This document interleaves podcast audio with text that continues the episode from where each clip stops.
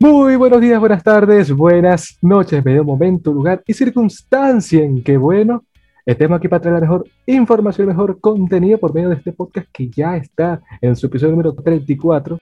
Cosas para contar, donde bueno, seguimos comentando todas aquellas, eh, bueno, cosas, aspectos que estén impactando, aconteciendo en el ámbito nacional e internacional, porque simplemente hay muchas cosas para contar. Entonces, bueno, muchachos, esta sería ya una entrega desde minuto uno, como siempre, interesante, algo que se tenía que hablar desde hace tiempo y que más que, bueno, ahorita vamos a conversarlo con dos personas, tenemos esta, que, esta vez dos invitados que, bueno, tienen muchas cosas para contar, tal cual el nombre de este podcast. Pero ya te estarás preguntando tú, si estás entrando por primera vez, escuchándonos por primera vez, ¿por dónde nos pueden seguir? Recuerden que estamos en YouTube, cosas para contar también como sus formatos audibles de Spotify, Google Podcast, Apple Podcast, todos ellos cosas para contar y no me dejen de lado lo que es Anchor, cosas para contar respectivamente. Las redes sociales de este podcast interesante, arroba cosas para contar PDC en Instagram y allí podrán ver todo lo que se sube de estos episodios cada día, bueno, cada en la semana, todos los lunes como siempre,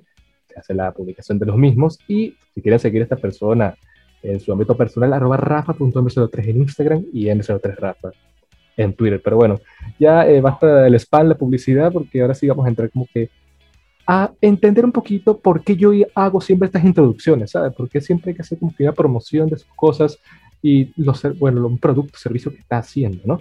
Y bueno, para nadie es un secreto que si estás viendo eh, el título de este, de este, episodio, ya sea en formatos de audio o de video, vamos a esta, esta semana a hablar sobre lo que es el mundo del marketing digital y todo lo que eso conlleva, ¿no?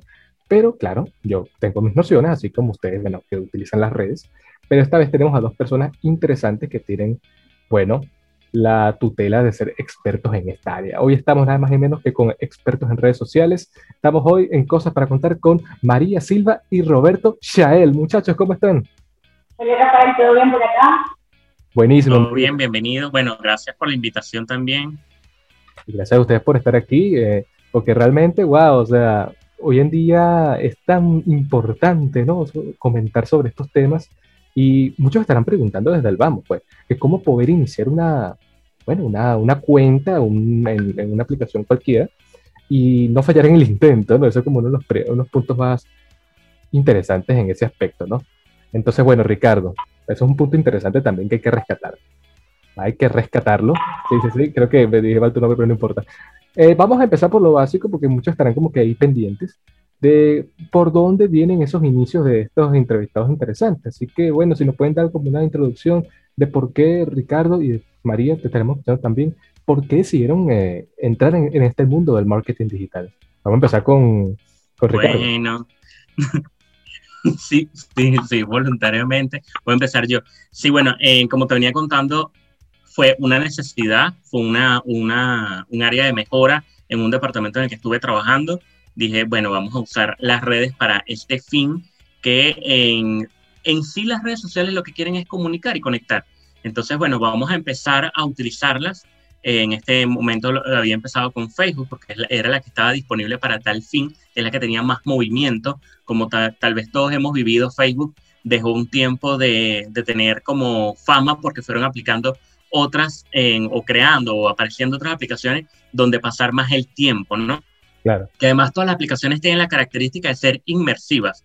Tú entras ahí cinco minutos y te puedes perder todo el día en ver una gran cantidad de contenido, que entre ese contenido vas a, buscar pues cada cosa que a ti te interese y ahora por supuesto con todo lo que son las ads y todas las publicidades pagas, vas a empezar a también a ser bombardeado con publicidades pagas. Pero bien, sí, en ese momento digamos que fue un, tema de, de necesidad de un departamento de comunicación de conectar con más personas de, comunidades que no, a las que no teníamos acceso, a que no teníamos acceso en, en, el face to face, o sea, de ver de persona a persona, sino que teníamos que en publicar contenidos, por ejemplo, a comunidades que, de personas que estuvieran, por, por un ejemplo, Macarao. Es una, una comunidad que está bastante distante de donde nosotros estamos trabajando, que era el centro de Caracas. Bueno, cómo llegamos a comunicarle eh, información a esas personas y resulta que afortunadamente, como tampoco habían tantas redes sociales, se conectaban por Facebook y podían ver nuestro contenido. Entonces, sí, el, fin es comunicar, era nuestra necesidad y lo alcanzamos por medio de esta aplicación. Luego, por supuesto, fueron apareciendo otras, otras aplicaciones, otras redes sociales, y digamos que uno siempre va como que sumando al portfolio toda esta cantidad de aplicaciones por donde uno pueda difundir más información. Exacto.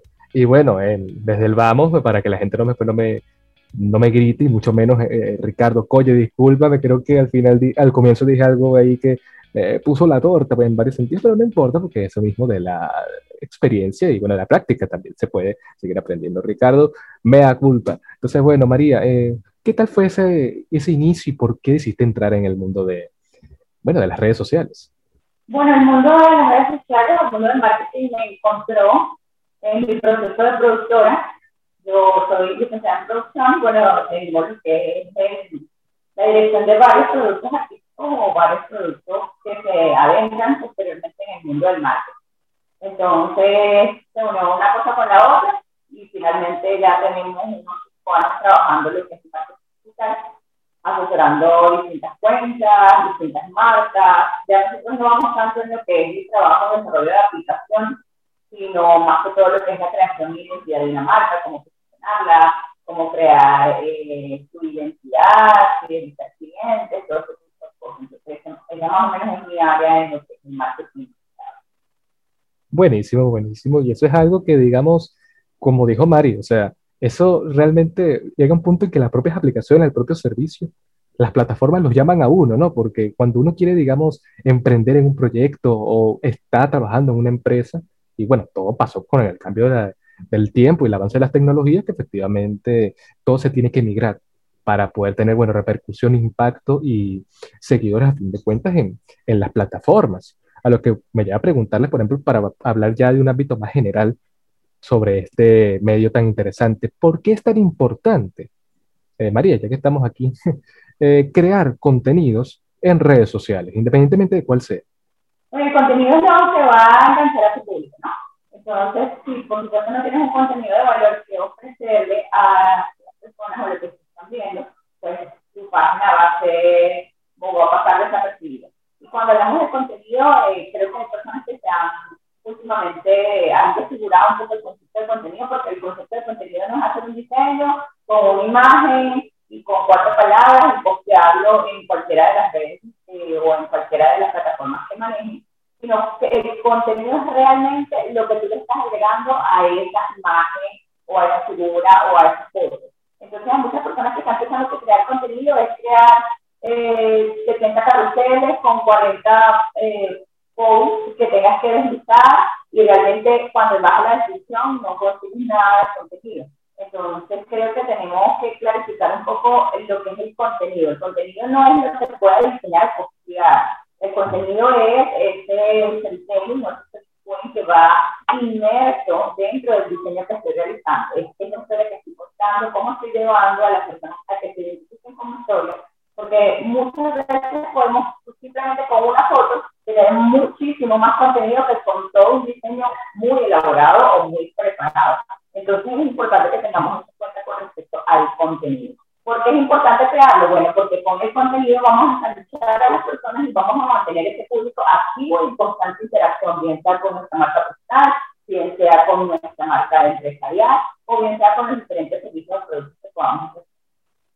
Buenísimo.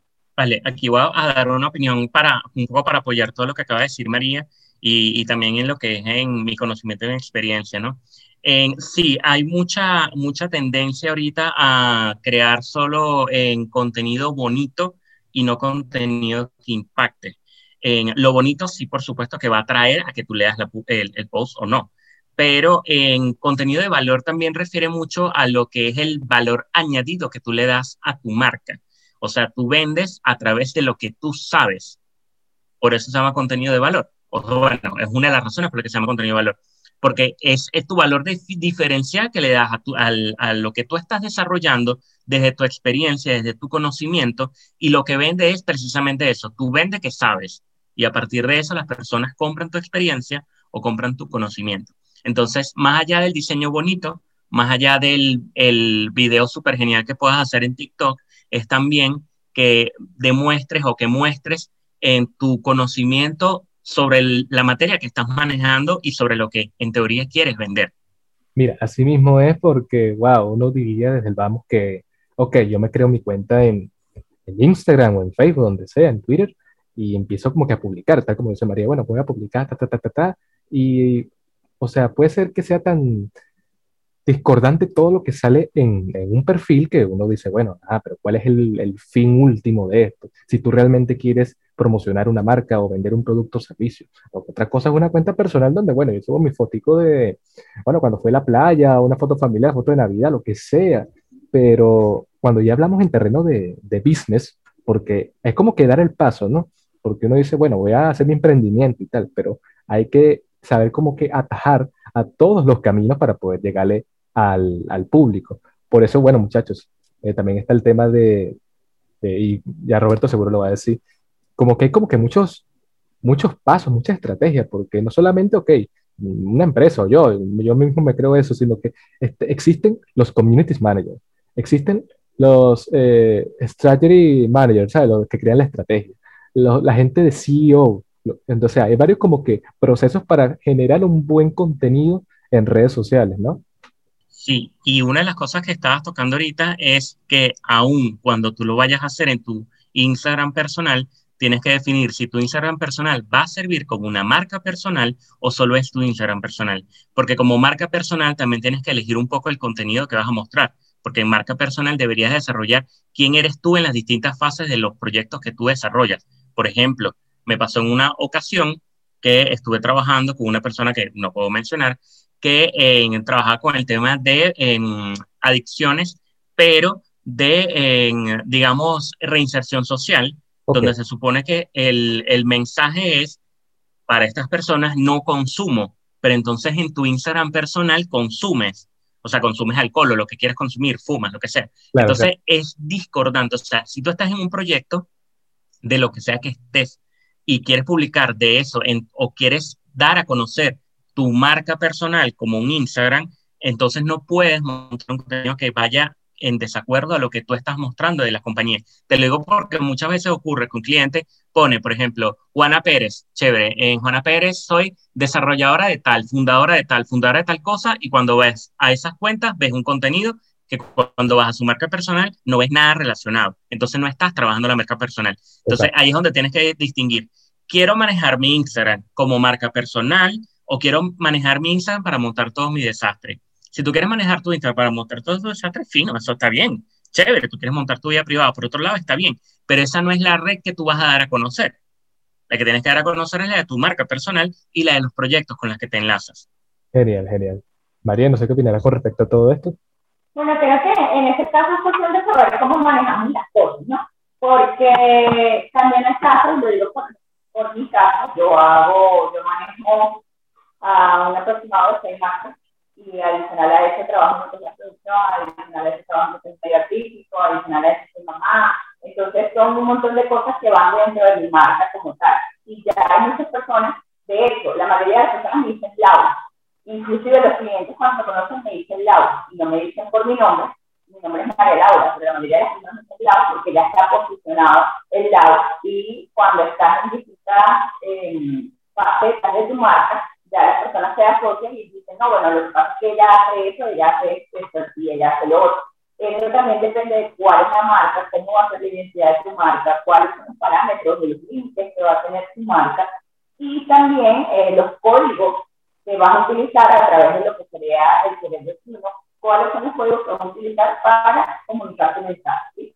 También es importante entender lo que está diciendo el que eh, y no. ¿Por qué? Porque muchas veces pasa que las personas piensan que porque está diciendo algo, está hablando sobre un tema, tú dejas de ser humana y entonces tú no puedes hacer o sí puedes hacer tal o cual cosa. Y eso comienza con un montón de polémicas en las redes sociales. Te hago el ejemplo de Daniela Viz, porque él es cristiano, habla de Dios, es un coach motivacional, pero hace poco salió fumando un tabaco. Entonces, cuando sale fumando tabaco, un montón de gente lo criticó y empezó a decir, bueno, tú no eres cristiano, tú no eres hijo de Dios, no sé qué más, este, por el hecho de que le estás fumando tabaco. El hecho de que te estés fumando tabaco no te hace más o menos cristiano y no hace o deja de hacer tus valores. Entonces eso también raya un poco en lo que es las redes sociales y el, cómo las personas pudieran asimilar. Es, es un mundo eh, bastante amplio que hay que tener en algunos casos un guante de seda y en otros casos hay que tener un puño de hierro. Porque inclusive a mí me ha pasado, yo también soy deportivo, de momentos en entreno, que hay personas que me dicen que estoy pesada, otras personas me dicen que estoy gorda, otras personas me dicen que no tengo glúteos, otras personas me dicen que sí tengo glúteos, otras personas me dicen que tengo músculo.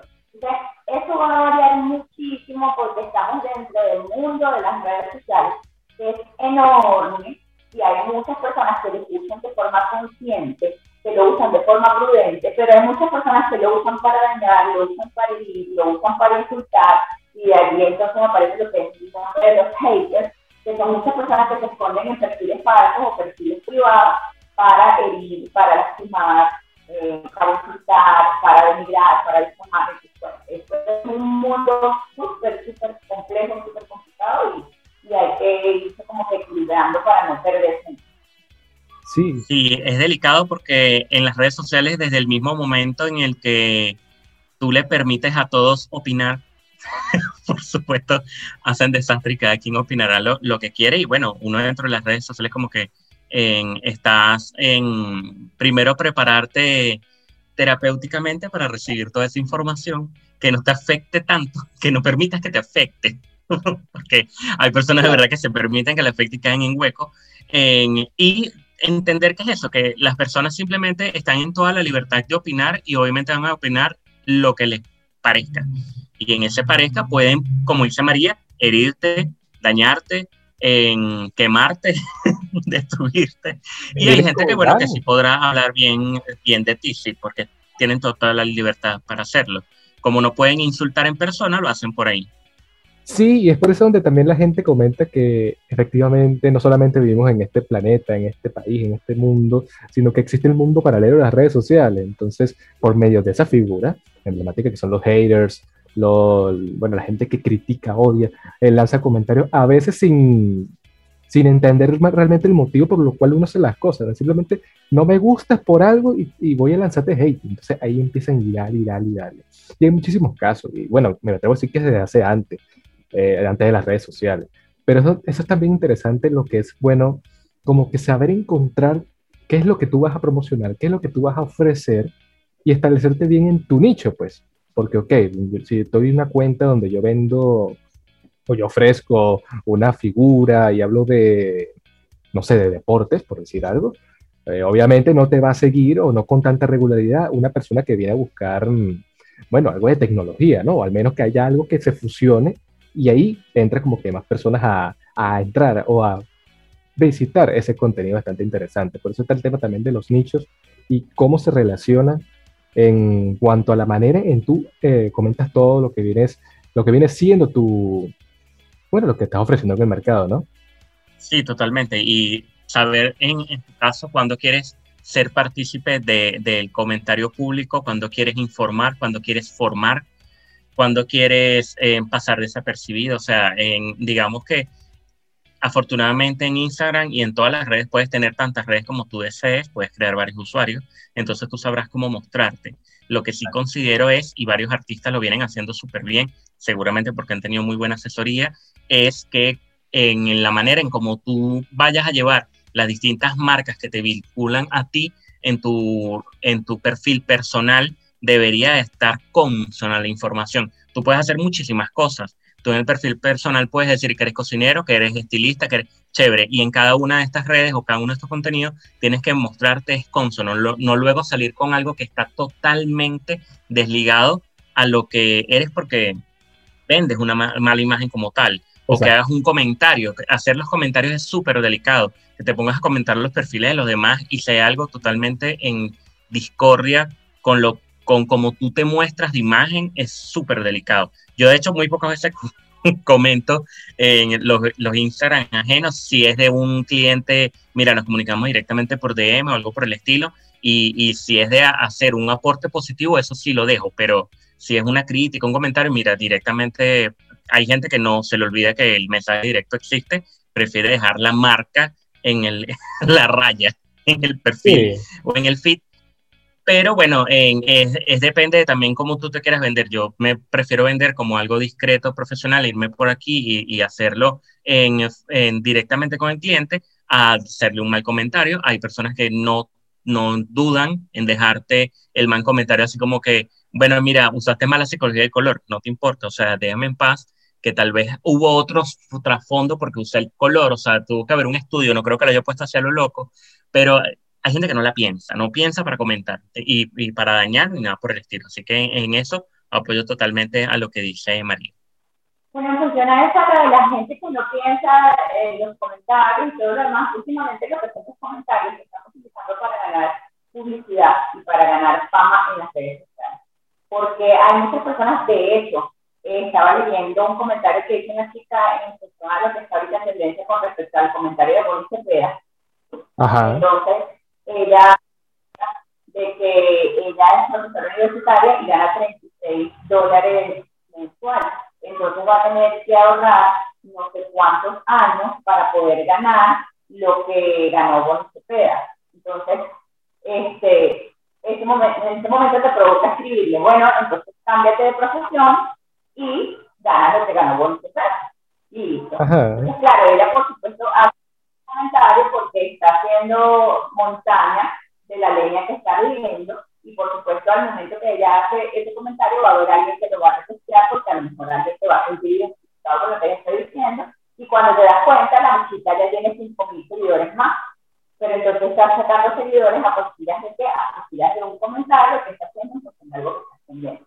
Eso también está pasando muchísimo con las cuentas de Israel con las cuentas de, de famosos de personas donde dejan un comentario negativo o un comentario destructivo en función de que, en función de que sus seguidores vayan y le comenten y así de esta forma entonces ganan interacción en el Instagram, en sus redes, ganan seguidores, así ya para que los van a insultar. Exacto. Que se fueron para que puedan insultarte, pero van a ganar un comentario. Porque el Instagram no, no lee de que estás teniendo un comentario positivo o que estás teniendo un comentario negativo, sino que simplemente estás teniendo un nuevo comentario quiere decir que hay interacción en su cuenta. Sí, sí. Y, y, en sí todas las redes no les interesa por qué sea la interacción. El suma es la interacción. no, no, no, es, no, no, están propiciando de que si estás destruyendo a alguien o no, él simplemente lee la interacción, eso te suma un KPI y listo, te da más posicionamiento. La razón por cuál, no importa. Pero es ahí donde uno pone como que... Iba a decir algo, María que si lo que estaba comentando es que por eso también es una tendencia ahorita en el marketing digital, las comentarios, ganar seguidores o ganar adeptos a tu cuenta o que a menos que te odien, pero a través de sus comentarios. Entonces, bueno, en el caso de mi compañera le gustó ser bastante discreto, pero ahorita la tendencia no es ser discreto, la tendencia es arremeter como sea para que te comenten, así te comenten y ya, pero que te comenten. Claro, como que causar algún tipo de tendencia y conmoción en una cuenta, ¿no? Pero bueno, nuevamente, eh, ya entenderemos esos motivos, digamos, un poquito más adelante, para, bueno, entrar como que al punto clave, ¿no? De las personas que quieren, digamos, empezar un negocio, una empresa o algo, que efectivamente está el tema de que, ok, ¿cuánto realmente puedo funcionar, digamos, haciendo contenido en redes? Por eso les pregunto, muchachos, podemos empezar con, con, con Ricardo, ¿qué herramientas, no, no importar, bueno, si son físicas o, o intangibles, qué herramientas se necesitan para poder hacer un buen contenido en redes sociales? antes de pensar en gestionar la red social, tienes que, bueno, en mi parecer, tienes que pensar en qué realmente quieres hacer y plantear la estrategia. Luego planteas la estrategia, bueno, vamos a ver entonces sobre qué, sobre qué aplicaciones hacer. Yo realmente la estrategia primero la hago a mano, lápiz y papel, o en una pizarra, o cuando estoy en un espacio de coworking, agarro los grandes vidrios como los de Impact Pop y me, me empiezo a dibujar todo lo que es la estrategia y claro que luego me voy a una aplicación donde puedo empezar a programar, donde siempre recomiendo en la de HubSuite y la de Social Guest. Me parece que son las mejores. Si hay otras, bueno, preséntenmelas. Deben haber muchas más, pero estas son las que yo amo por preferencia. Y bueno, Facebook tiene su propia herramienta de, programación, así que no tiene mayor problema con eso. Programar como tal no es complicado. Lo que es realmente complicado es generar la estrategia, saber qué contenido y qué valor a qué a qué tipo de contenido le vas a dar dentro de la red social. Así que creo que eso es lo más complejo. Ok, ok. Entonces, María. Le cedo la palabra a la señorita. Por favor. Bien, pues estamos pensando Eh, en cuanto a herramientas, creo que lo principal es planificar, ¿no? En función de los objetivos. Cuando yo tengo claro cuáles son los objetivos que quiero con mi marca, con mi producto, con mi servicio, comienzo, comienzo a plantearme cuáles son las metas que voy a tener, bien sea a corto, mediano y largo plazo, cuál es el alcance que quiero con esas metas, a qué público voy a ir dirigido. Entonces, aquí comienzo a preparar toda esta estructura, eh, algunos le llamamos matriz Coda, matriz ropa, donde empiezo a ver cuáles son las fortalezas, oportunidades, debilidades amenazas de mi plan, de mi proyecto, de mi producto. Eso me va a afectar las estrategias y esas estrategias me van a decir cuáles voy a empezar a utilizar cuáles van a ser, porque yo comparo un poco lo que es la gestión de la marca con un embarazo.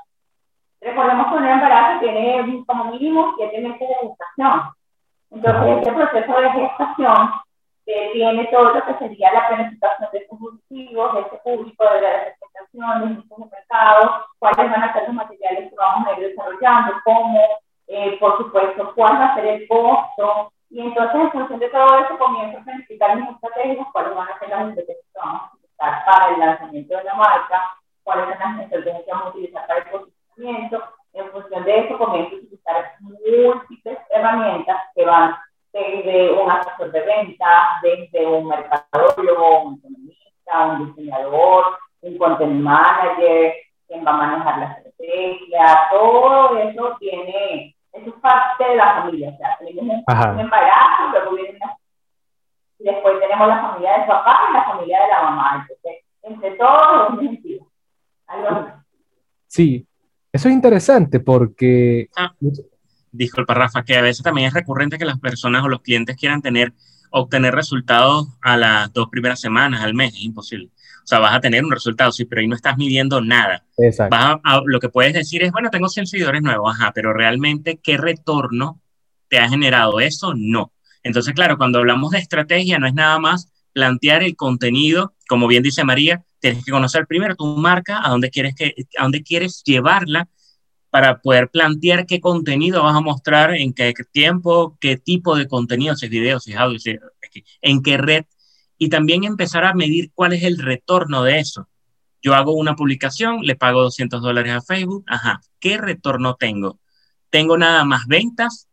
¿Tengo seguidores fijos? ¿Estoy generando una comunidad? ¿Qué quiero medir realmente con una publicación? ¿Qué quiero medir con poner el pote de Nutella y que menciones a cinco amigos? ¿Realmente qué estoy buscando? Nada más está buscando interacciones y seguidores o realmente quieres buscar algo más. Bueno, te voy a decir que eso no tiene algo más. Siempre vas a, simplemente vas a tener seguidores y, comentarios. Pero, pero entonces es lo único que tú estás buscando para tu red.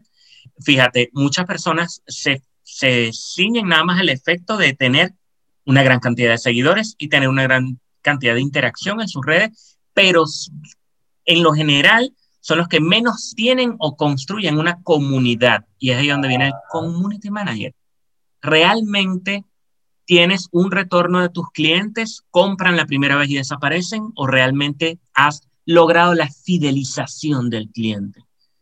Eso es algo que tiene que someterse a un estudio por parte de las marcas y que los clientes muchas veces desconocen y que también, porque seguramente le ha pasado a María, en, por ahí anda cualquier loquito que hizo cualquier curso de community manager y cree que se sabe la génesis de todo y no, como dice María, es un conjunto de muchas cosas que tienes que analizar dentro de la marca, que va desde la génesis de la marca, desde los objetivos, desde el endomarketing, desde ver cómo estás gestionando la marca, pero no en cuanto a marketing, sino la parte interna, y luego entonces empezar a trabajar todo lo que es la parte de comunicación. Porque muchas veces, si trabajas bien, por lo menos eres un local comercial y trabajas muy bien lo que es fidelización al cliente, te va a ayudar más el de boca en boca que las redes. Las redes las va a tener como un catálogo. Y hay personas que no entienden eso.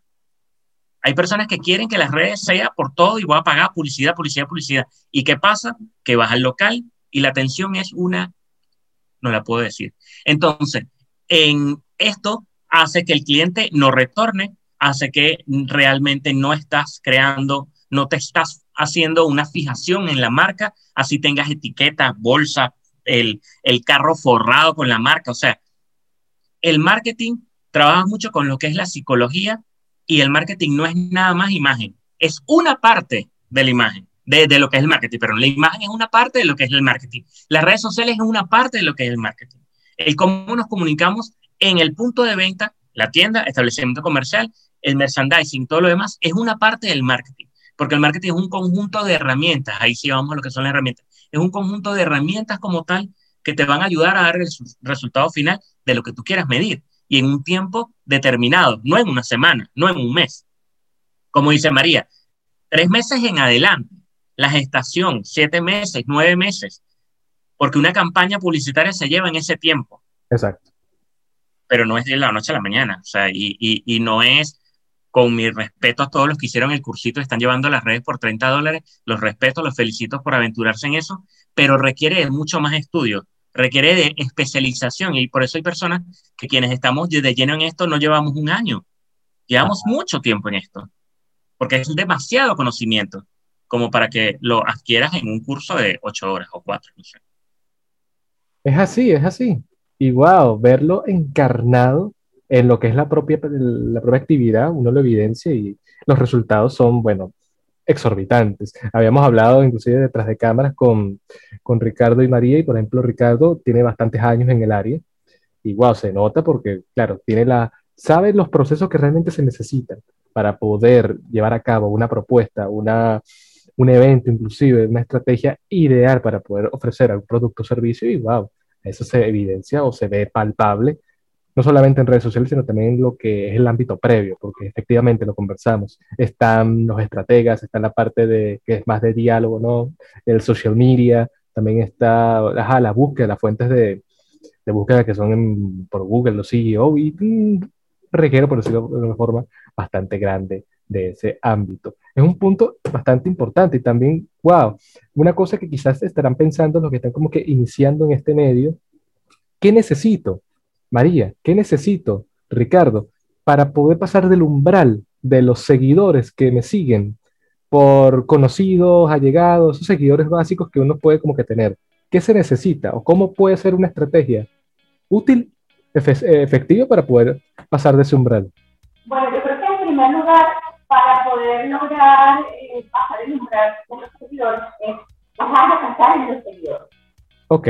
Porque nos enfocamos en querer seguidores, buscar seguidores, pero realmente eh, la mayoría de las personas, y puedes hacer una encuesta, la mayoría de las personas que tienen 14.000 seguidores, de esos 14.000 seguidores ni siquiera el 10% compra su marca. Ajá. No son consumidores. Eso es importante que tengamos claro. ¿Para qué queremos tener seguidores? ¿Para qué? Para que interactúen conmigo, para que le den me gusta, para que le guste mi contenido, ok. Pero si yo estoy desarrollando una marca, mi intención no es tener seguidores, mi intención debería ser tener clientes, que esos clientes se, se fidelicen y posteriormente se conviertan en seguidores. Ajá. Dependiendo del país donde se esté desarrollando la red social, va a variar por supuesto su auge. En el caso de Venezuela últimamente el boom es el Instagram y el TikTok. Pero entonces también va a variar eh, si eres seguidores, si eres compradores, si eres, si haters, si eres personas que simplemente están en tu cuenta por seguirte. O sea, ¿qué, qué, realmente es lo que tú vas a hacer con los seguidores? Porque yo sinceramente prefiero tener mil seguidores, pero que los mil seguidores me estén monetizando. ¿me Exacto. Entonces, mira, me importaría tener mil o cinco mil. Lo que me importaría es estar facturando en función de mi público. ¿no? Entonces, es muy importante tener en cuenta eso, porque a veces nos enfocamos en cómo hago para tener seguidores. Los seguidores van llegando, los seguidores llegan solos con lo que es la calidad del servicio, con lo que es un buen producto. ¿Por qué? Porque cuando tú ofreces un buen producto, esa persona satisfecha va a lo recomendado. Yo, por ejemplo, eh, a mí me gusta mucho comprar, pero a mujeres me encanta todo, A mí me encanta muchísimo comprar. Y hablo de comprar, hablo de ropa, hablo de accesorios, hablo de zapatos, y siempre, cuando hay algo que me gusta, lo primero que hago es colgar una historia en mi Instagram y decir, compré este lapicero en la tienda de lado.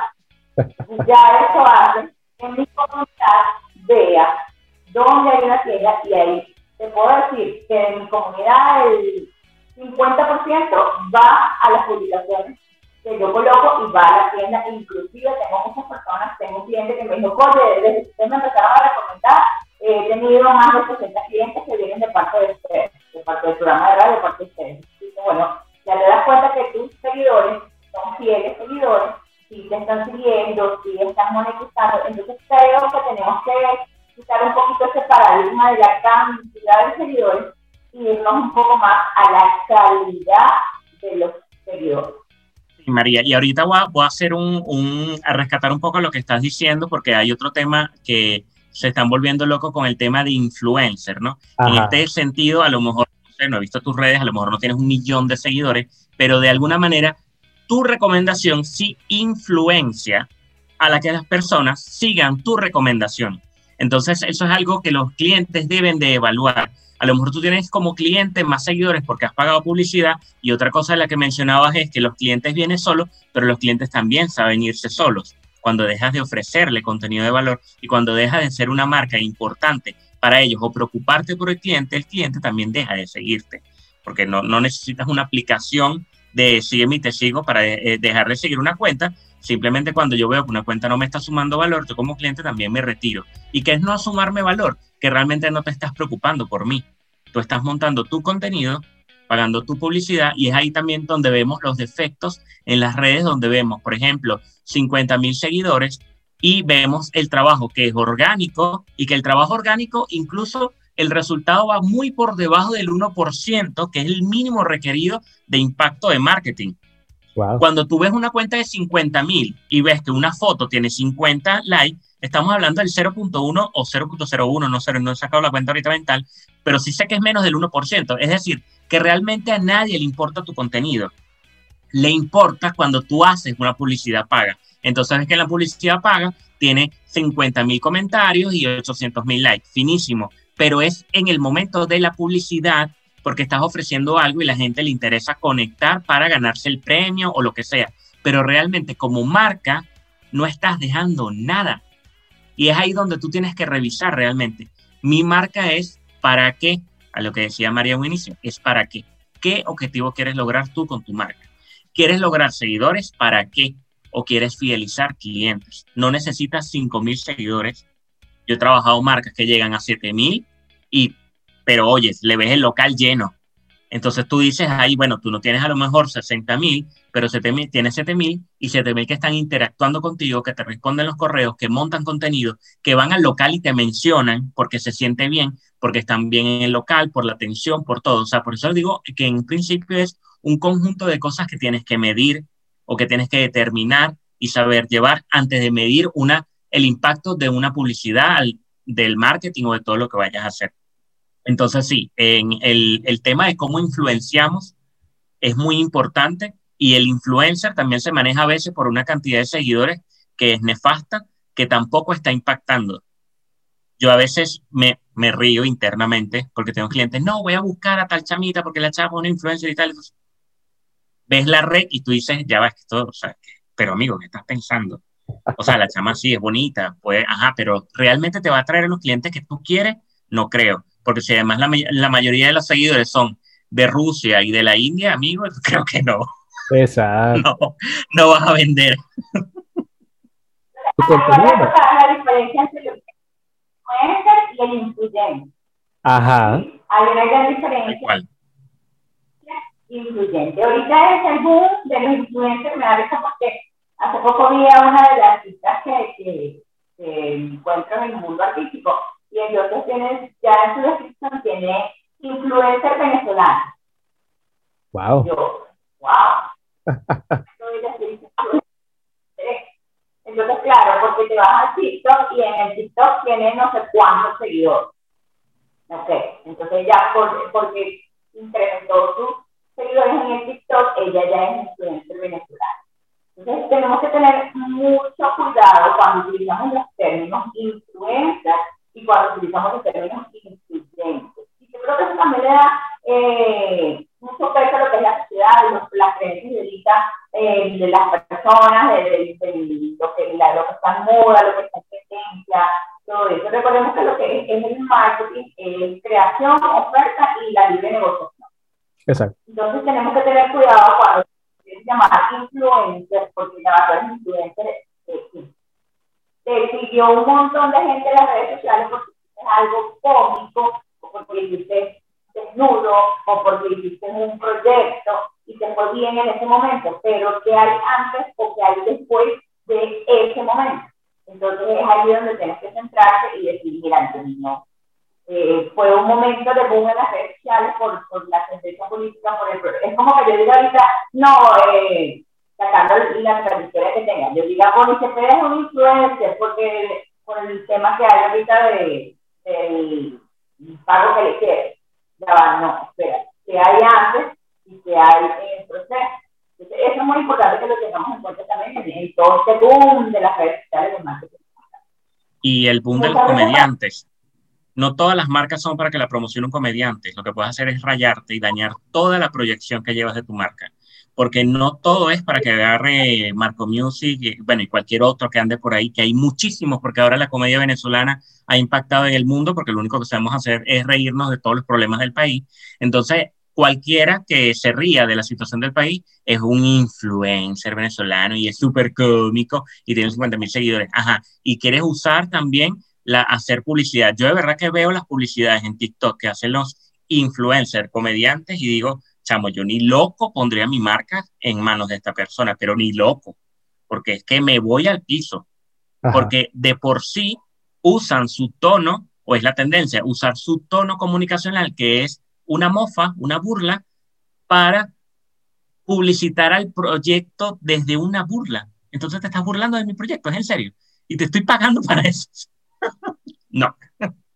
Sí. De hecho, un bueno, yo hablo mucho de, casos en específico porque eso hace que la gente se familiarice. muy bien. Muy amante de lo que es el ejemplo, de que la gente se familiarice con lo que está pasando. Y un caso hace poco con la influencia que este comediante, no sé si lo conocen, que es Adrián Arturo, tiene un personaje que se llama Silver Paola. Eh, estaba haciendo la publicidad de un hotel. Y al parecer eh, solo fue el personal de, de la, no sé cómo se maneja la comunicación hotel, el punto está, y que ya la contrataron para que le hiciera una publicidad al hotel.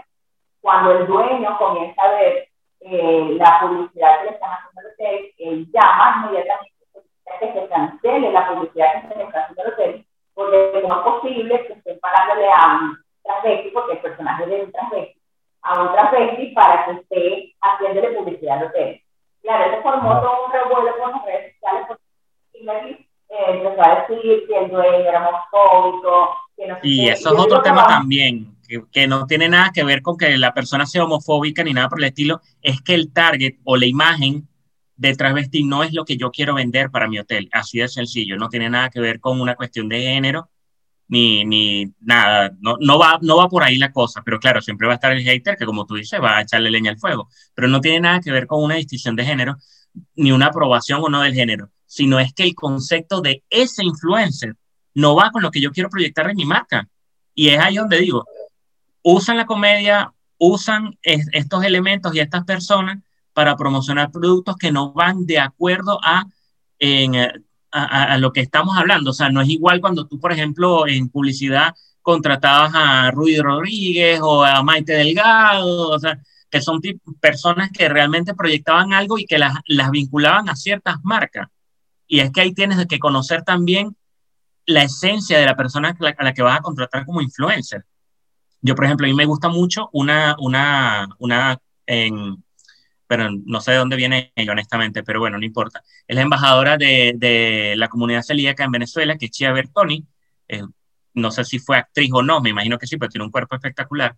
Chia Bertoni, en, ella es celíaca y ella, claro, promociona o en, hace voz de todas las comunidades en celíacos y es influencer de marca celíaca. Entonces ahí es donde tú dices, bueno, esto sí tiene que ver la persona con lo que estoy promocionando y es lo que volvemos un, un poco a lo que es el trabajo de, de, marca personal y lo que es marca comercial. Ella tiene un café con chía, trabaja todo lo que es el tema de dietas, de emprendimientos de marca, ta, ta, ta, ta, ta, y en su marca personal es celíaco, pero también promociona como influencer a marcas que son celíacas. Entonces, de una manera u otra están relacionadas. Que a lo mejor vayas a meter una comediante ahí que no tiene nada que ver, que es a lo mejor muy ordinaria, que puede ser muy chistosa, puede ser súper amigable, pero es que no va, no es acorde a lo que yo quiero proyectar. Y eso es lo que tienes que medir.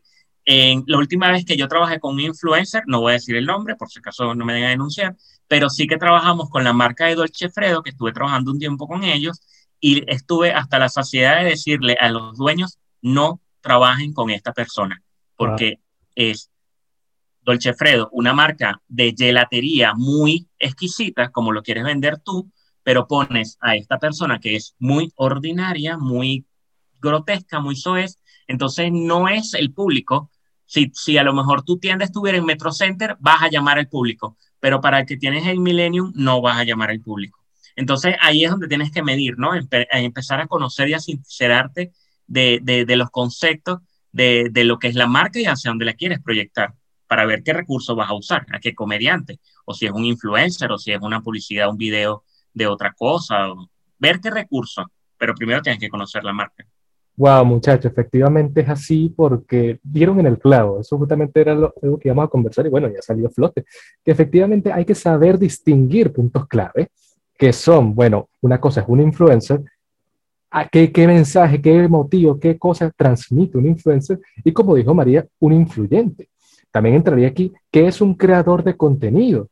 Porque, ok, dependiendo de la marca o lo que yo quiero promover, pues, ponte, tenemos este, yo soy una figura yo lo que hago es comentar cosas eh, de actualidad y, bueno, uno que otro chistecito, como siempre venezolano, pero no rayo en, bueno, en temas así como eh, básicos, ¿no? Como, diría, como diría Ricardo, así como que, que sean como que no, que no linden, ¿no? Con el tema. Ahí posiblemente unos clientes, o mejor dicho, una marca puede tener o la, la, visión de esta persona para efectivamente decir, bueno, mira, tú puedes participar acá porque cumples con la identidad de la marca, cumples con lo que la marca busca representar y wow, ya eso es una conexión bastante notable. No es lo mismo el caso que dijo Ricardo de la gelatería, ¿no?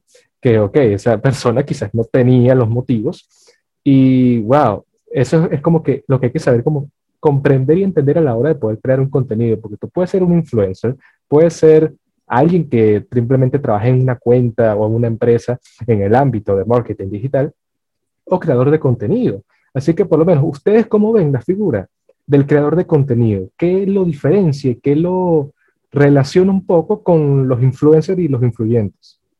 Bueno, en mi caso, el creador de contenido ya va un poco más en función de el contenido o la información que voy a dar basándome en la estrategia que decidimos o que decidimos como la correcta en tal etapa de la marca. ¿no? Cuando ya hemos desarrollado la estrategia, ¿cuál va a ser la estrategia? Bueno, mi estrategia durante el primer mes va a ser ganar seguidores. Entonces, si mi estrategia va a ser ganar seguidores, el creador de contenido tiene que buscar en función de su estrategia qué contenido me va a servir para ganar seguidores. Entonces, bueno, tengo que empezar a planificar concursos, tengo que empezar a buscar promociones, tengo que buscar hacer un poco marketing de afiliados o marketing de aliados. Y todo eso va a ir variando dependiendo del proceso o en qué nivel va la marca. Generalmente yo cuando trabajo con marcas les digo, vamos a, porque hay personas que te contactan y te dicen, bueno, te pago este mes, vamos a ver cómo nos va y dependiendo cómo nos vaya este mes, el contrato no se viene. Entonces yo de vez digo, no, eh, yo los abandono. Chao. Chao, de una vez. O sea, ese tipo de cliente, señor, o sea, no sé, vaya a comerse una dona, no, no, no, no va conmigo. Eso de trabajarle un mes gratis, soy insultante. Por favor, sí. Vamos a hacer lo siguiente. Eh, nosotros trabajamos, trabajamos por semestre, mínimo trabajamos por trimestre. Entonces, si usted desea tener resultados en su marca, nosotros hacemos una negociación por los semestres. Porque, ¿qué pasa? También me ha pasado que hay clientes que llegan y me dicen, hazme una publicidad. Y entonces después me dicen, es que no, mira, pero la publicidad no fue efectiva porque no vendí nada. Y yo digo, ya La publicidad se hizo y se planificó la estrategia. ¿Por qué no vendimos? Ah, entonces empezamos a hacer una, una evaluación de resultados y dimos cuenta que sus precios están muchísimo más elevados como otros eh, proveedores, entonces por supuesto la gente ahorita está buscando economía. Entonces, ah, hay un sitio que vende más económico y que vende más calidad, o hay un sitio que tiene más eh, tu negocio queda un poco escondido, entonces tienes que empezar a hacer unos volantes, hacer publicidad en la radio, qué sé yo, que hace muchísimo dependiendo de la marca. Entonces, dependiendo de la marca, dependiendo de la estrategia, es que voy a ir preparando el contenido.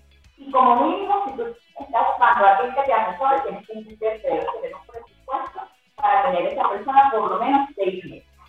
Ok, genial, genial. ¿Sabes qué? Algo que yo he, venido pensando, disculpa Rafa, en todo lo que ha sido este periodo de pandemia, ya ahora que está oscureciendo, tengo que bajarle menos, ajá. En todo este periodo de pandemia, ya vamos para dos años, ¿no? Es que se popularizó, para no usar la palabra porque hay una señorita presente y estamos en, en línea, en el tema de manejo de redes como algo que es fácil. O sea, si ven, maneja tus redes, Instagram, hace dos diseñitos en Canva y ya estás listo y editas en, en Community Manager. Entonces, claro, con ese, con ese pretexto, con esa cultura que se sembró mal, porque se tergiversó todo lo que es el sentido de llevar una red social por parte de personas que sí empezaron a regalar masivamente asesorías y, talleres por WhatsApp acerca de cómo llevar redes sociales. Seguro María entró en alguno de esos porque te metieron en algún grupo, no sé, en alguna, en alguna base de datos. A mí me metieron en uno y yo como que, Dios mío, ¿qué es esto? Bueno, eso hizo que, el, el, la, que se vea como que esta gestión es algo sencillo que cualquiera puede hacer en 10 minutos. Y no, efectivamente, sí, tú vas a hacer la publicidad, tú pagas y marcas los parámetros en Facebook pero es que Facebook hay cosas que no puede hacer. Él lo que te va a dar es conexión. Y lo que yo le digo al cliente, la publicidad en Instagram o la promoción en Instagram es el primer contacto. Es para hacer, para dar a conocer la marca, para dar a conocer el producto, pero luego pasan una gran cantidad de cosas que no se miden en redes sociales, como es que la persona llegue al local, como dice María, si es que puede llegar al local, si es que tiene libre acceso para él, porque si tiene al lado otra marca o 10 kilómetros antes otra marca parecida, se para en la otra. Entonces, sí hay muchas cosas que tienes que medir antes de decir si la publicidad realmente te dio una, un retorno o no. Y también en, con el tema de, de crear contenido, tenemos lo que es crear contenido para una red comercial, los generadores de contenido de red comercial, y también tenemos personas que generan contenido, que son generadoras de contenido, que tienen su marca personal y simplemente generan contenido. Bien, estas personas pueden llevar o no una marca personal, pueden estar interesadas o no en generar una comunidad, pero involuntariamente, sí o sí, se crea una comunidad porque empiezas a generar interés en temas particulares a los que las personas se sienten atraídos. Y ahí es donde te vuelves un generador de contenido tal vez de la manera inconsciente o de la manera consciente. Por ejemplo, hay personas que se dedican a criticar porque les apasiona criticar y hay personas que critican porque buscan otro enfoque. Ambas personas van a generar una comunidad. Lo que pasa es que la segunda tal vez lo hace involuntario porque no está buscando impactar, pero sí que genera un espacio de diálogo donde las personas pueden opinar también y las personas se van a sentir vinculadas o familiarizadas con su opinión. Entonces esto también es una persona generadora de contenido que no necesariamente es un contenido comercial, es un contenido de opinión, pero también genera contenido. Y más que todo, empiezas a conocer la comunidad, porque muchas veces para generar contenido comercial, también tienes que saber cuáles son las necesidades de la comunidad a la que tú quieres atender. Yo, por ejemplo, voy a atender, eh, voy a vender pizzas, chévere, ajá, pero no eres el único que vende pizza. Hay muchísimos que venden pizza. Pero realmente, ¿cuál es la necesidad de la comunidad que tú quieres atender? Ah, yo estoy en Santa Paula, retirado, y soy el único pixero, la pegaste. Pero si estás en Altamira, no eres el único pixero. Exacto. Hay 10.000 pizzerías. Entonces, ¿cuál es tu, el, antes de, de generar el contenido de valor, creo que lo hablamos primero, ¿cuál es tu propuesta valor? Para saber qué contenido tú quieres generar, qué es lo, cuál es tu punto diferencial sobre otras marcas. Así que bueno, esto es tela para cortar, pero de Marruecos para acá. Por supuesto. Comentando lo del punto diferencial, que era la palabra. Eh, yo que trabajo con emprendedores, tengo eh, ya dos años produciendo un programa de radio donde encontramos emprendedores de distintas marcas, nichos, etcétera. Lo primero que le preguntamos es al emprendedor, ¿cuál es el punto diferenciador de tu marca? Y entonces, la, el 90% de las personas que responden nos dicen, bueno, es que yo lo hago con amor. Eh, mi producto lleva mucho amor. Entonces, yo me pregunto, ajá, ¿qué? Llevas amor, perfecto. Amor, me imagino que para tú decidir emprender debes tener dos cosas, amor y algo de dinero para poder invertir, ¿no? Entonces, ajá, además del amor, ¿cuál es el punto diferencial de tu marca. Porque yo voy a sentir amor por comprarte la pizza a ti y no comprarle la pizza a tu mejor o a otra marca ya famosa que comercial. Entonces dice, bueno, porque nosotros le damos atención de calidad. ¿Y qué te hace pensar que no hay otras marcas que también dan atención de calidad?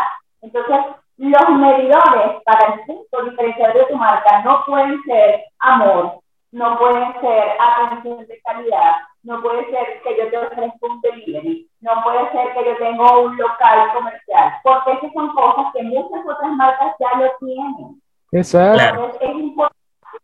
María, esto, esto me recuerda un poco cuando tú le dices a las personas, bueno, redáctame, yo siempre le pido que lo redacten ellos antes de luego yo darle palo, ¿no? redáctame tu visión y misión y siempre ponen lo mismo que consiguen en Google de cualquier misión y visión. Como que no la, prohibido copiar de Google, por favor, o prohibido copiar de otra empresa, porque todos dicen, bueno, mi misión es tal, tal cosa, y visión es proyección internacional. No, no, no, no, no. si tú no proyectas las próximas cuatro cuadras, ni sueñes que te vayas a proyectar internacionalmente. wow, wow que estaba buscando un proyecto de asesoría con nosotros y tenían una, un, taller, un taller de automotriz. Entonces yo le digo, redáctame por favor eh, la matriz, siempre es lo primero que le pido a las personas con las que voy a trabajar para estudiar el proyecto y ver si los vamos a, a asesorar por, por ese mes. Le digo, bueno, envíanos lo que es la misión, la visión, los objetivos, un pequeño proyecto de la marca y la matriz 2. Entonces, la mayoría no sabe qué es la matriz 2, la mayoría no sabe que es un de marca. Y entonces cuando vas a hacer, me mandó por correo misión, visión y objetivos. Cuando yo lo veo y me meto en Google y coloco misión y, y visión objetivos de una empresa automotriz, me salió exactamente lo que ella me mandó. Entonces yo me quedé así como que, ah, ok. Es así. Por eso lo menciono, por eso lo menciono, porque tú como que, por ejemplo, hay una gente que está en, desarrollando ahorita en un tema de donas, y cuando vi la visión, o sea, porque ni siquiera fue que busqué de tal empresa, sino que copié y pegué el texto en Google a ver si me relacionaba con otra y era la visión de surtidonas. Amigo, ¿qué estás haciendo? O sea, no es que te copiaras de alguien ya existente, es realmente qué quieres tú para tu marca, o sea, cómo defines tu marca. Y ese es el, el, el principal problema base, y es que no lo saben. O sea, la necesidad aquí de crear en Venezuela una marca, bueno, yo creo que es todo el mundo, porque tengo un cliente en España que funciona igual. La necesidad de crear una marca es empezar a monetizar y facturar. ¿Qué pase con la marca? No les interesa, no importa. Lo importante es que monetice. Ahora, lo que omiten, por supuesto, es el qué tienen que hacer para llegar allá. Y oye, que son bastante cosas, son bastante cosas, porque cuando ellos, por ejemplo, tú los entrevistas y dicen, no, yo quiero ser una broma de tecnología, yo quiero ser como Steve Jobs. Sí, Steve Jobs no llegó a la fama en 10 años, papito, tardó 30 o más años y vaya que le metió el pecho. Cuando hablamos de marca como McDonald's, porque claro, la, cuando tú hablas de un emprendimiento, todas las marcas comerciales grandes que conocemos ahora fueron emprendimientos en algún momento, pero claro, tenían una ventaja potencial y es que fueron los únicos o sea, no había más nadie haciendo hamburguesa ni hacía, no había más nadie haciendo pollo frito. O sea, digamos que la competencia era mucho menor, entonces, claro, era más fácil impactar, porque tenía mucho más público desconcertado por, wow, qué bueno esto, ¿me entiendes? Pero ahora hay demasiada competencia y demasiados productos parecidos, entonces realmente, ¿cuál es tu propuesta valor? Es, así. es como cuando mi, mi papá me decía, cuando yo entré a la UCB, yo entré al primer intento. Papá, tú tienes 80 años, es decir, que cuando tú entraste fue hace como 40 años, habían 200 cupos y solo habían 100 estudiantes.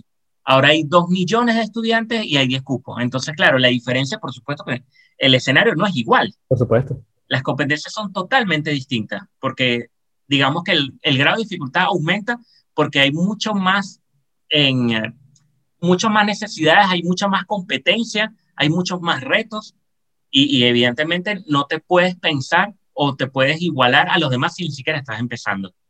Es así. Y tu, tu único objetivo no puede ser vender hoy. Tú tienes que apuntar a la sostenibilidad, que es un concepto mucho más allá del vender hoy. Sí, sí. Y bueno, muchachos, eh, disculpa María eh, que te interrumpa.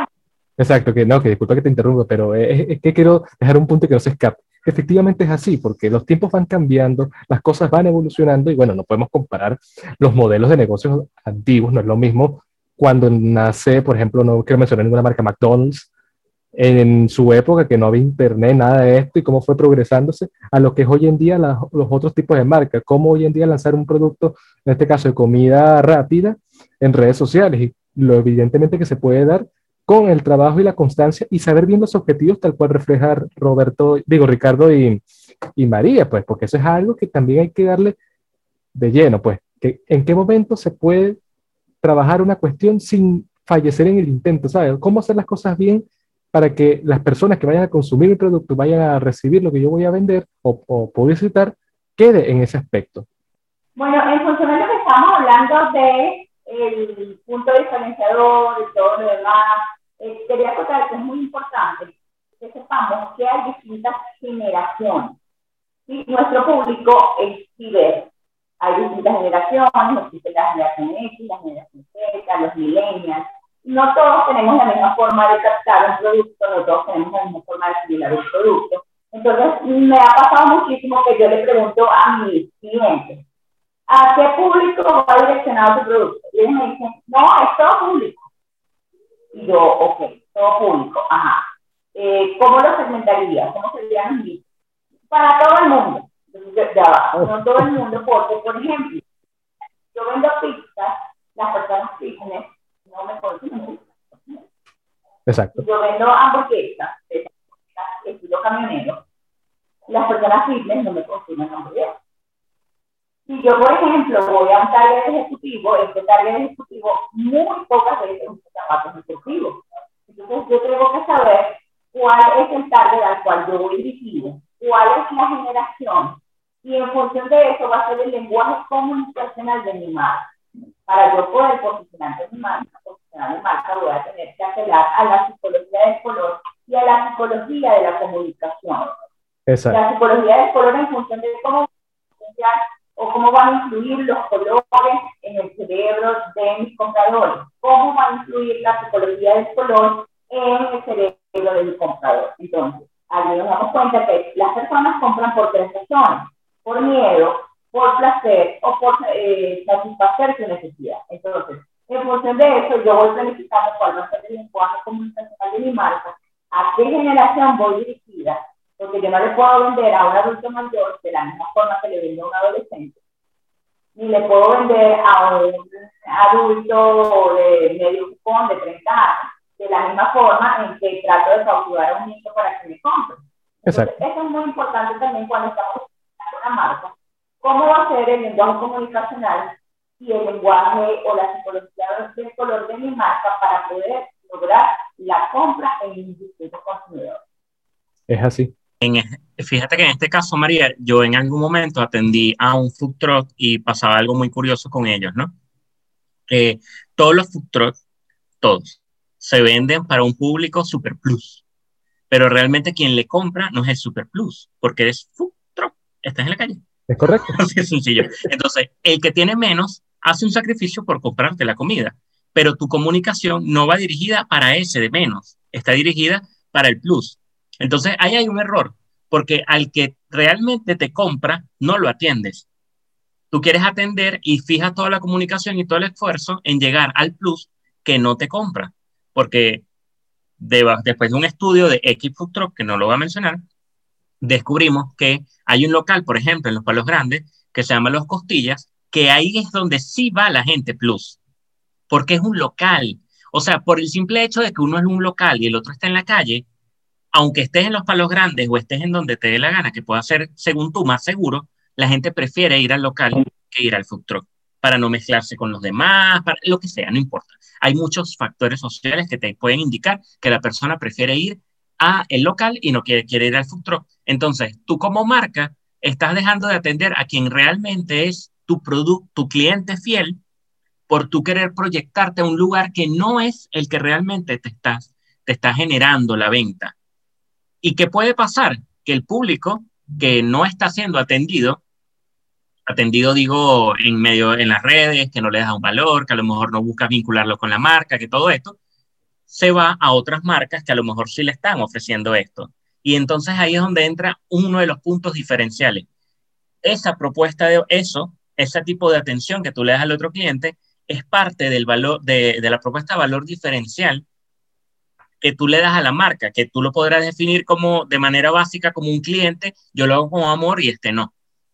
o sea, para resumir las pocas palabras, pero sí es, sí es un impacto que se ve entre una marca y otra.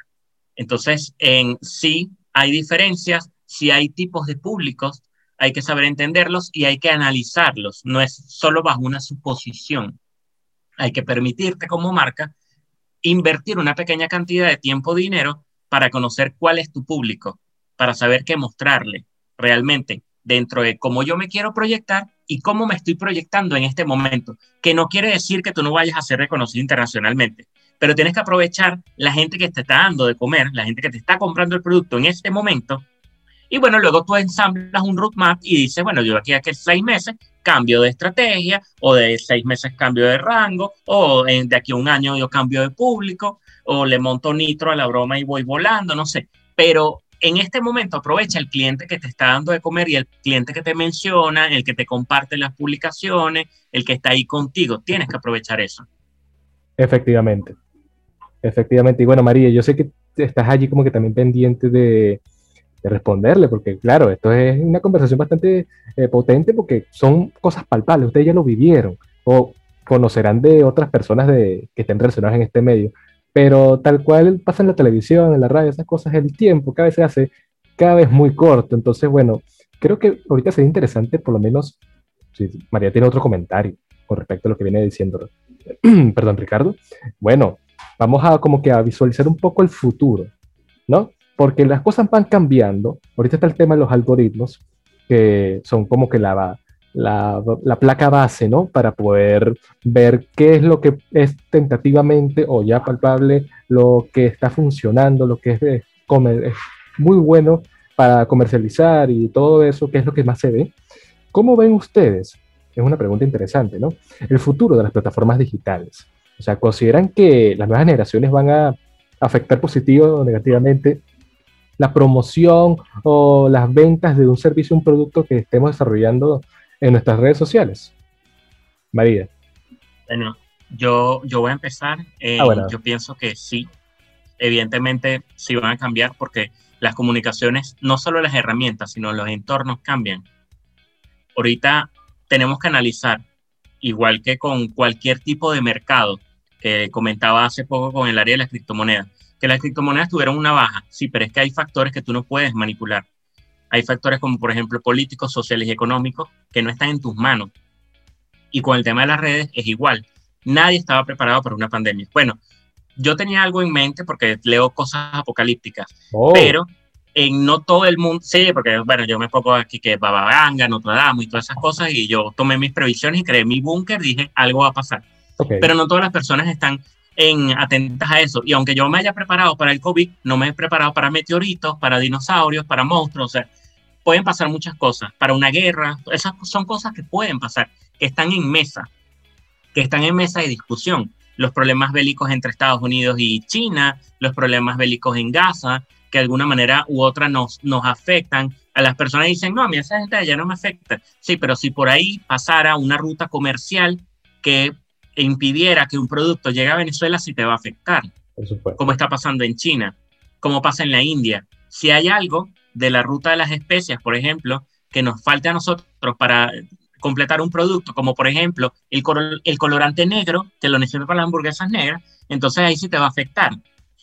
o sea, son cosas mínimas que a veces no tomamos en cuenta porque no analizamos, pero si todo el entorno puede cambiar de un momento a otro y eso va a hacer que la comunicación cambie, porque cambia la manera en cómo nos dirigimos, si somos más sensibles o no, si atacamos las emocionalidades o no. Por, en la pandemia, por un tiempo fue súper útil atacar las emocionalidades, porque todo el mundo estaba excesivamente emocional. Entonces cualquier toca, que, tema que tú tocaras no emocional, bueno, era como que un punto de, de, acceso de cómo llegar al cliente. Ahora ya la gente dejó de ser tan emocional porque ya está fría ante la situación. Pero también entonces estamos trabajando el tema de que, a como yo le digo a varios clientes, que gracias a Dios la pandemia llegó para solucionar la especulación en Venezuela, porque se acabó la especulación. Ahora todos los productos cuestan igual, todas las donas y todas las hamburguesas y todos los perros cuestan un dólar y todas las pizzas cuestan cinco. Y es ahí donde María dice, ¿cuál va a ser tu propuesta de valor si todo cuesta igual? Mm. Realmente, ¿cómo lo comunicas para llegar al cliente que tú quieres llegar si todo es igual? Ya, ya tu propuesta de valor no es el delivery, porque ahora todos ponen delivery gratis. o sea, antes era una propuesta de valor. Antes las personas ponían delivery en una, una zona determinada. Por ejemplo, trabajo en el centro, delivery hasta, hasta Plaza Venezuela. Trabajo en Altamira, delivery hasta la Trinidad, pero no voy al oeste. ¿Me entiendes? Pero ahora resulta que te llevan la comida a cualquier lugar gratis, incluido delivery. Entonces eso ya no es una propuesta de valor. ¿Y por qué se generó tal vez que todos lo lleven gratis? Porque veo que la competencia lo lleva gratis y la competencia lo lleva gratis. yo también lo voy a llevar gratis y ahora todo el mundo lo lleva gratis. Entonces hay que cambiar la manera de comunicar. ¿Qué más te doy? ¿Qué más te ofrezco? ¿Qué más tengo para ti? Las opciones se van agotando, por supuesto. Hay que ser cada vez más creativos, mucho más creativos. Pero también hay cada vez, y es lo que manejamos, de, estamos hablando desde el principio, Rafa, hay que cada vez conocer más el público y saber cuáles son sus verdaderas necesidades. Para yo saber qué opciones tengo para ofrecerle. Porque si no conozco mi público, no conozco mi comunidad y menos he hecho comunidad, ¿cómo sé qué ofrecerle a cada cliente? Fíjate que aquí todo se devuelve, y esto sí lo voy a usar el término sin, ningún, sin ningún reparo. Aquí todo se putea. Todo, todo. Eh, aquí la paletería, tu paletería. Chévere, la paletería, fino. Innovación total. Ahora todo el mundo vende paletas. Se acabó la paletería. El que hizo paletería en ese momento se la comió. Pero ahorita un cliente me dice, quiero hacer paleta, chamo, usted está miando fuera el perol porque es que no la vas a vender. O sea, o puedes vender, pero vas a vender lo mínimo, no vas a ser famoso, al menos que realmente tengas algo que, wow, que le vaya a explotar la cabeza a todo el mundo. Pero ya todos los sabores se los inventaron. Entonces, cuando tú también quieres abrir un negocio, no, yo porque yo quiero abrir un emprendimiento, chévere, ¿de qué vas a abrir el emprendimiento? No, yo voy a hacer eso, paleta. Wow, qué innovador. Cuéntame más cuál es tu periodo de sostenibilidad y cuánto piensas que vas a estar en el mercado, porque al menos que pagues demasiada publicidad en todos los posts. o sea, ahí sí tendrías que hacer un poco de milagro, porque no, no estás ofreciendo nada nuevo, porque todo está cambiando muy rápido, porque ya no es una novedad la, la paleta o ese producto ya no es, y no sabemos qué va a pasar mañana en Venezuela, que tenemos nuestros casos, bueno, ya ustedes saben, ajá, en qué pueda pasar en Venezuela que la comunicación vuelva a cambiar radicalmente, que las necesidades políticas, sociales y económicas sean otras. Así es. Ahorita ya emprender no es una novedad, ya no es un reto, porque la necesidad es tan grande, los profesores, los de cargo público, e incluso en algunas empresas privadas ganan tan poco que ya el descubrir la zona de confort y salir de ella ya no es un reto, ya es un instinto tu reptil se activa y sales de esa vaina porque tienes que salir, porque tienes que producir plata. Antes había un gremio de emprendedores. Vamos a avalar los emprendimientos, vamos y aquí hubo una, una movida muy fuerte de eso. Yo afortunadamente estuve en eso y tuve un espacio de coworking en, en Galerías Ávila. El emprendimiento, sí, futuro presente, Caracas emprende, todo el mundo emprende, emprende, porque se podía monetizar la necesidad de emprender.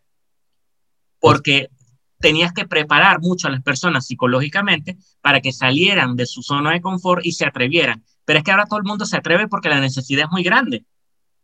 Entonces ese lenguaje de vamos a emprender, ya eso no sirve, ya tienes que comunicarte de otra manera.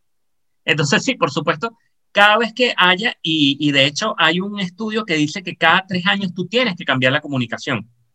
Y para las redes y para el marketing, cada seis meses tienes que evaluar cómo te estás comunicando para ver si realmente va consono a la situación o a las distintas situaciones que está viviendo tu entorno. Se lo cedo a María, gracias. María. bueno, en función de la pregunta de, considero que va a cambiar, realmente todo transformable, ¿no? Si nos hacemos una línea de tiempo, yo soy historiadora, y si nos vamos y nos hacemos una línea de tiempo en, en lo que son las masas, lo que es el proceso de desarrollo del ser humano y lo que es la economía a nivel mundial, a lo largo del tiempo, a lo largo de los años, a lo largo del todo ha sido cambiante, ¿no? Y eso nos va un poco a lo que son los códigos de cristiano, y son esos instintos que se traducen en... Eh, los instintos del ser humano siempre han estado traducidos en poder, comodidad y dominación. Entonces, en función de tener poder, nos vamos a la parte política. En función de dominación, nos vamos a la parte política y económica. Y en la parte de comodidad nos vamos a la parte socioeconómica, ¿no? Entonces todo ha sido transformado y todo se va transformando a lo largo del tiempo. Anteriormente, para la parte de la religión, se hicieron las cruzadas el que no estaba de acuerdo, entonces moría. Eh, la educación solamente era para un de elevado, no se daba a otros cargos. Eso mismo ha pasado con el proceso económico y actualmente todas las comunicaciones están siendo transformadas a través de una sola palabra y es monetización. Todos están buscando de monetizar. Entonces, en función de monetizar, todo va siendo transformado. Y él estaba comentando Ricardo de que había algunas redes sociales que se quedaron para, pero después terminaron siendo para. Entonces, este, algunas redes sociales que nunca tenían anuncios, pero de repente para monetizar, ahora tienen anuncios. Entonces, todo eso forma parte de si no lo han visto, sí recomiendo que lo vean, es un documental que hay en Netflix, se llama El sistema de las redes sociales. Muy bueno. En este documental no se cómo es todo ese proceso de le voy a mandar a este tal cosa para que entonces tu instinto, tu subconsciente y tu necesidad invierta en tal cosa. O le voy mostrando esto para que entonces él actúe de cierta forma. O para que él piense que está haciendo esto, pero el resultado no es otro porque yo simplemente programando todo lo que está pasando. Entonces, eso está también en función de cómo se van desarrollando las redes sociales, cómo eh, van el algoritmo, el fulano, el algoritmo de Instagram, que uno piensa, no, yo tengo que poner tales hashtags para que el algoritmo se porte bien conmigo y me vean muchas personas. No, no es así, no, el algoritmo no se te va a querer y se va a portar bien contigo porque si coloques 30 hashtags o coloques 25, coloques 15, el algoritmo no, no es así. Simplemente la mayoría de las redes sociales para darte visualización necesita invertir en ellas, necesita monetizar. Más nada, La palabra se reduce monetización. Sí, y, y, en cuanto al algoritmo, también las personas lo ven como si fuera algo eh, internauta, algo súper fantástico, y no. El algoritmo es una serie de procedimientos para tal objetivo. Por ejemplo, cuando tú vas a hacer una pasta, si tú pones la pasta antes que caliente el agua, bueno, ya vas a tener chicha crocker en vez de una buena pasta al dente o algo por el estilo. No puedes echarle la salsa al agua sin que la pasta esté lista. O sea, es una serie. Entonces, claro, cuando la gente dice es que el algoritmo no responde bien, pero es que tú no estás siguiendo los pasos que demarca el algoritmo, que además cada vez va cambiando, va en, modificando porque las necesidades de la plataforma son distintas o porque la plataforma ve que las personas están actuando. De verdad, esta luz está quemando la, la, misma plataforma va viendo que sus clientes o que sus potenciales consumidores están cambiando la manera de comunicarse y dice, bueno, ahora vamos a lanzarla por aquí, ¿verdad? Para ir reorganizando, ir dándole una mejor estructura a la plataforma. Entonces, si no conoces cuál es el algoritmo actual, que ha cambiado ya como cuatro o cinco veces, ya no llevo, no llevo la cuenta, desde lo que era el inicio de Instagram, entonces, y no cumples esos procesos para que tu publicación tenga impacto, amigo como dice María, ni que tú le rindas culto y le prendas tabaco. Al algoritmo te va a funcionar. Es así, es así. Es justamente así. Y wow, esto lo podemos conversar inclusive bastantes horas, porque es algo que hay que comprender que es que es uno de los pilares, digamos, básicos para poder vender un producto. ¿Qué es lo que hace falta? Ok, tienes el producto, tienes el servicio, tienes la marca, el talento, la habilidad, pero son las ganas, el impulso y la meta, tener esa meta clara de qué es lo que realmente necesitas, que no es hoy en día solamente seguidores, a menos que seas un influencer, no es solamente, bueno, la cantidad, la cosa, sino la calidad si vamos a ofrecer ese producto que tanto está siendo como que debatible porque está la cuestión. Claro, es así. Hay miles de negocios de un solo nicho, pero esa cosa que te va a diferenciar es lo que puede hacer que tu negocio, que tu marca o que a fin de cuentas tus cuentas y tus redes sociales vayan aumentando. Entonces allí que, bueno, seguir adelante, las cosas van a seguir cambiando. Hay múltiples plataformas que igual van a estar allí apoyando a los creadores de contenido, a, algunas marcas que quieran fomentarse en esos aspectos, ¿no? Pero las plataformas normales están allí y siguen trabajando para que las cosas vayan, digamos, evolucionando a buen camino. La palabra clave, María lo dijo, monetizar, monetizar y monetizar. Y saber que lo que se va a vender o promocionar tiene que estar ligado con una identidad de la propia marca y que todo lo demás esté bajo una simple estrategia y que todo funcione de la mejor manera posible. Creo que esto lo puedo subir con una clasecita que hice de, de, marketing y lo que he aprendido con ustedes, muchachos. Pero bueno, eh, un comentario final antes de poder eh, cerrar este episodio. yo sé que ya Ricardo está ahí activo. No, porque en cuanto a tu comentario de lo, que has aprendido en un cursito de estos que te metiste en WhatsApp, muy bien, muy bueno. Y lo que pudiste aprender de nosotros, pudiste llegar a esa conclusión. Sí, es bastante, tienes un conocimiento bastante amplio de, de, de, y porque evidentemente trabajas con redes también, tienes experiencia también en lo que es el manejo de información en las redes sociales y eso es importante. Fíjate, mi mensaje es el siguiente. En, tener una buena gestión se puede, sí, claro que se puede, pero requiere tiempo y trabajo. Y tienes que estar consciente de ello, porque no logras el efecto de la noche a la mañana, al menos que tus objetivos sean de una noche a la otra. Eso sí puede ser, por ejemplo. Exacto. Si hago mi publicidad y quiero lograr en 200 seguidores y ese es mi objetivo de hoy para mañana, lo vas a lograr. Pero tus en objetivos a largo plazo tienes que medir los tiempos y realmente en plantear una estrategia que no va nada más de la estrategia de marketing, sino que va dentro de un conjunto de estrategias que van a apoyar a lo que tú hagas dentro del marketing. Entonces, en, sí que es posible, en, busca asesorarte con personas que, bueno, no necesariamente tengo que ser yo o María o, Rafa, pero sí busca en ayuda profesional, no caigas en estos cursitos que son de cuatro horas porque es demasiado contenido que no vas a poder aprender y porque no te da tiempo de practicarlo. Y realmente yo creo que si quieres que, que tu marca salga adelante, tienes que hacer una inversión y el marketing es un potente área en el que invertir para asegurar la sostenibilidad de tu emprendimiento. Mira, mejor imposible. Y gracias. María, que te veo ahí. Bueno, entonces, ah, Ricardo, yo siempre les sugiero a las personas que me, dicen, tengo un emprendimiento, quiero que me ayudes, eh, o quiero que me asesores para. Y esto va a funcionar a todas las personas que desean crear un emprendimiento o que están gestando ese emprendimiento. Lo, yo lo resumo en cinco cositas. Primero, ¿qué? ¿Qué es lo que voy a hacer? ¿Cuál es la marca? ¿Cuál es el producto? ¿Quiénes?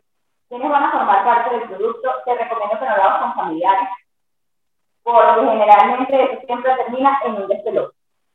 Entonces, tenemos que, ¿quién? ¿Cómo lo vas a hacer? Te planificas un poquito. ¿Cuándo lo vas a hacer? Te proyectas en el tiempo. ¿Dónde lo vas a hacer? Y sobre todo, lo englobas todo en un saco que se llama invertir. ¿Por qué? Porque tienes que invertir en materia prima, tienes invertir en una buen material POP, en un posicionamiento de la marca, en un branding de marca, en un budget personal, en un budget de empresa, tienes que buscar un community manager, un asesor de ventas. Entonces, a veces pensamos que tenemos como que dice, adiós agarrado por la chiva y ya voy a emprender, yo voy a sacar mi, emprendimiento de cupcakes y, y pastelitos y tortas, yo voy a hacer cake, porque está de moda hacer cake este, yo creo que antes de irnos a lo que está de moda, tenemos que sentarnos y ponernos qué, cómo, cuándo, dónde, quiénes, y después de eso decir cuánto tengo para invertir y a dónde puedo llegar con eso.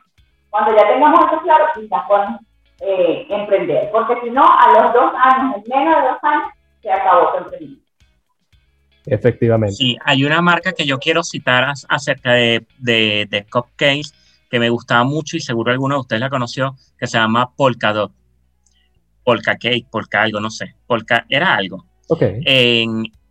ellos, está, ellos vendían, eran solo mini cupcakes con la, con el, bueno, la corona arriba de cremita y tal y todo eso. Y tenían muchísimos sabores, entonces eh, unos estaban en el Zambir, en el Recreo, en el Milenio, en casi todos los comerciales habían uno. Claro, donde ellos perdieron cliente, cuando por supuesto el concepto de hacer mini cupcake se explotó y todo el mundo empezó a hacerlo y realmente no ofreciste más nunca nada de valor. Y también porque ellos sacaron la que fue lo mismo que pasó con Kepen, no sé si se acuerdan de ese local, lo, que vendían ensaladitas y vendían té, era muy famoso. Bueno, con Kepen y con esta marca pasó algo similar. Ellos tenían todos los sabores disponibles y todos los sacaron en el menú al mismo tiempo. De inauguración, 30 sabores disponibles. No innovaste, no tuviste la oportunidad de innovar, de luego de seis meses decir, bueno, voy a sacar una nueva fragancia, voy a sacar un nuevo olor, un nuevo color. No, fue durante dos años el mismo menú. ¿Y qué fue lo que pasó? La gente se aburrió, ya los probó todos, no innovaste, se acabó y Kepen desapareció del mercado. Wow. Como desapareció, estos cupcakes desaparecieron. Creo que, creo que el único, el último que he visto queda en el centro comercial líder. Pero eso a veces pasa con las marcas, precisamente. No te das tiempo de reservar algo para innovar, sino que todo lo sacas al mismo tiempo. No, no hay una trayectoria y como dice María, no hay una meta final y si no te organizas, lamentablemente tu marca va a perecer. Que claro, eso es otro objetivo que tú te puedes plantear. Mi marca va a durar dos años, agarro el rendimiento y reinvierto en otra. Ah, bueno, eso puede ser un objetivo. Sí. Pero la mayoría de los casos no lo tienes como objetivo, ir al fracaso o como cerrar a los dos años, sino que cierras porque no supiste llevarlo aunque hayas pagado todo lo que hayas pagado en publicidad y aunque hayas hecho todo el marketing que hayas hecho. No lo supiste llevar, no supiste llevar todos los, los steps que están después del marketing o antes. Mira, es genial porque, como dije hace unos minutos, esto es para hablar y, uh, esto puede ser un podcast de inclusive hasta tres horas, pero bueno, eh, ya pueden escribirnos lo que están viendo, escuchándonos en los comentarios, qué les pareció, qué, qué, qué preguntas le quisieran dejar a, Ricardo y a María, porque efectivamente esto es algo que hay que trabajarlo constantemente, ¿no? Así como, por ejemplo, por dónde pueden seguir este podcast, que siempre hay como ciertas dudas. Recuerden que estamos en YouTube, cosas para contar, también los formatos audibles de Spotify, Google Podcast, Apple Podcast, todos ellos Apple, eh, cosas para contar, y Ancho, cosas para contar respectivamente. Las cuentas en Instagram, cosas para contar PDC, se publica toda la información del podcast, y mis cuentas personales, arroba rafa.mc3 en Instagram y mc3rafa en Twitter. Muchachos, ¿por dónde podemos seguirlos? Bueno, me pueden invitar por todas las plataformas digitales como arroba la Genial. Ay, se me fue el audio. En, a mí me pueden encontrar como arroba guama en Instagram. Ahorita no estoy desarrollando todo el tema de, de, redes sociales, sino estoy trabajando más en el endomarketing y desarrollo de empresas, que es precisamente todos los steps que tienes que seguir antes de llegar a la parte del marketing, consolidar la marca como tal antes de llegar a la parte de marketing. Así que bueno, el contenido que van a ver pues relacionado a eso. Buenísimo, buenísimo. Entonces nada, este fue el episodio número 35. Muchas gracias por estar acá. Eh, Ricardo, María y todos aquellos que estuvieron viendo. Nos veremos la semana que viene. Bueno, si el coronavirus, la pandemia o simplemente las estrategias, el algoritmo se vuelve loco y bueno, sigue ahí con problemas y nos lo vaya a permitir. Así que bueno, esto fue todo por hoy. Nos veremos en otra emisión. Hasta luego.